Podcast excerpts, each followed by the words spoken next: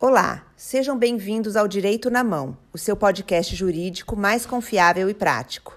Nesse podcast, os advogados do escritório de advocacia Brandão Canela irão te manter informado sobre os seus direitos e novidades jurídicas, de maneira clara e direta, a fim de possibilitar o alcance por todos.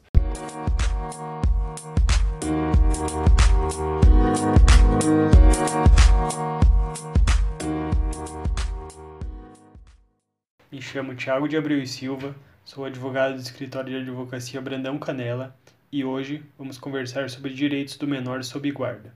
Em contratos de plano de saúde, o consumidor contratante normalmente é considerado titular e ele pode optar por incluir dependentes.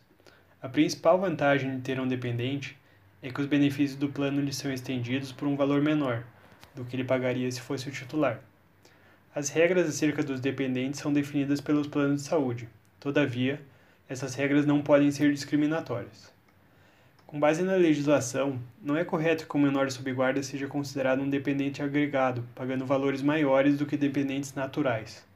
Com efeito, o Superior Tribunal de Justiça decidiu no RESP número 1.751.453 que uma criança sob guarda deve ser equiparada ao filho natural do titular para efeitos de inclusão em plano de saúde, não podendo ser inserida como beneficiária do plano apenas como dependente agregada.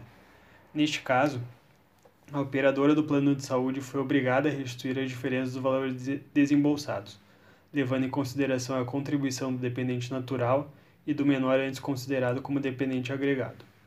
Trata-se de mais um caso em que o menor sob guarda foi protegido pelos nossos tribunais superiores, sendo relevante mencionar que em junho deste ano o STF considerou que o menor sob guarda pode ser considerado dependente para fins previdenciários.